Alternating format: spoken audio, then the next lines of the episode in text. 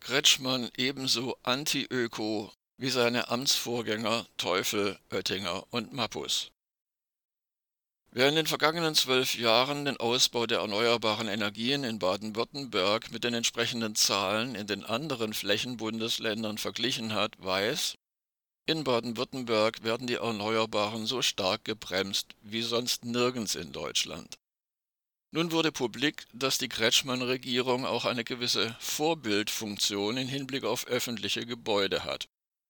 Während der Anteil bei Wohngebäuden mit Solaranlagen auf dem Dach im sogenannten Ländle mittlerweile bei 13,2 Prozent liegt, findet sich noch immer nicht einmal auf 3 Prozent der rund 8000 Gebäude, die sich in Landesbesitz befinden, eine Solaranlage.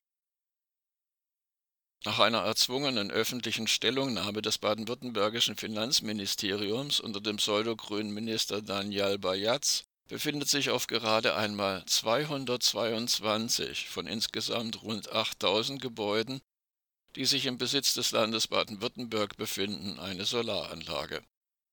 Auf dem Felde der Ankündigungen ist der pseudogrüne Ministerpräsident Winfried Kretschmann hingegen Spitzenklasse.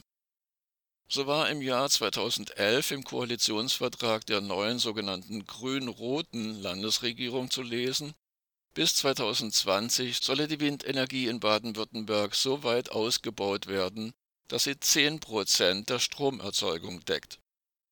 Doch im Verein mit Ministerpräsident Horst Seehofer, der in Bayern den Ausbau der Windenergie mit dem 10H-Gesetz sabotierte, bewies Kretschmann, dass er eine Politik betreibt, die seinen verkündeten Zielen um 180 Grad entgegengesetzt ist.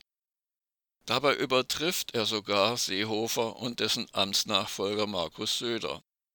Wir berichteten bereits des Öfteren